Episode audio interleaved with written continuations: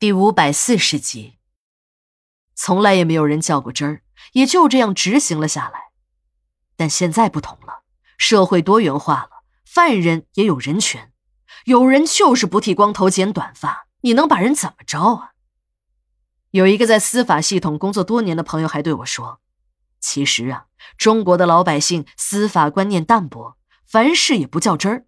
如果真的要是较起真儿来，”那些执法者天天放在嘴上的法条也未必正确。小林告诉我，现在的情况是，一般看守所都是自愿，到了监狱是提倡。监狱也会用一些譬如减刑之类的政策，鼓励犯人剃光头、剪短发。如果你要是真的不剪，谁也拿你没有办法。但没有人拿自己的几根头发和减刑这种天大的好事较劲儿的，他们都很配合。看守所就不同了，不强制也不敢强制。现在有律师，有网络，一个不小心便会炒热了。到了那个时候，领导是要问责的。同样，看守所的干警们也没有必要为了犯人的几根头发，把自己推到风口浪尖上去。现在这个社会，有个像公务员这样的工作不容易。谁也不想为了一点没有政策许可的事儿而丢了饭碗。在给小青搓背的时候，我发现这个女人瘦得很，已经快是皮包骨头了。我的动作尽可能的轻，真的怕一不注意弄疼了她。洗完了澡，小林还对小青宣布了一件事儿：这个刚才还愁眉苦脸的死囚犯，竟然开心的笑了出来。人们经常用出狱的美人来形容女人美丽的极致，这一点儿也不假。小青这个长得本来就跟仙女似的女人，在洗完澡后从浴室中走出来，身后还飘散着一缕缕的雾气，那真的便如同是那下凡的仙女了。我本来不想说话，可实在没忍住，还是夸了小青一句：“真漂亮。”其实，在这个时候。说这种话只能让人更哀伤。果然，小青对我苦笑了起来，那一笑真的比哭还难看。我没忍心继续看下去，小娜也感觉那笑容的不寻常。在我逃也似的冲出浴室后，她也尾随着我出来了。我们俩都有点忘记了这是什么地方，还在大踏步的往解剖中心的大厅走。没走几步，只听得身后的对讲机哇哇的响了两声。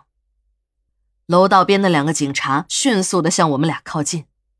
还好，这时的小林也从浴室中走了出来。小林冲着那两个警察一挥手，又示意待在原地不敢动地方的我和小娜快点往回走，跟上他。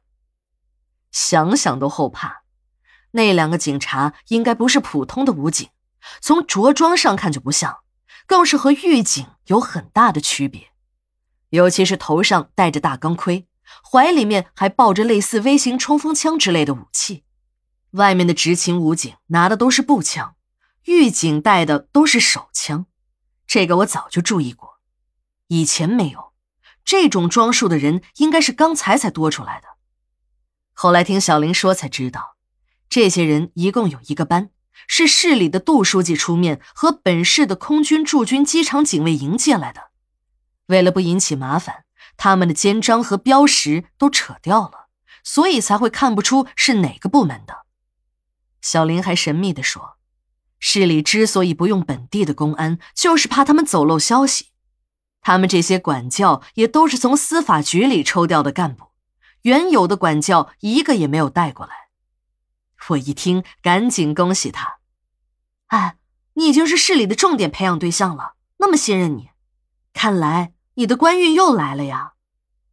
小林听我说到这儿，苦笑了一声，道：“ 你不知道吧？我打个电话，现在都有人监听，你信不信？现在市里谁也不信，也别怪人家不信。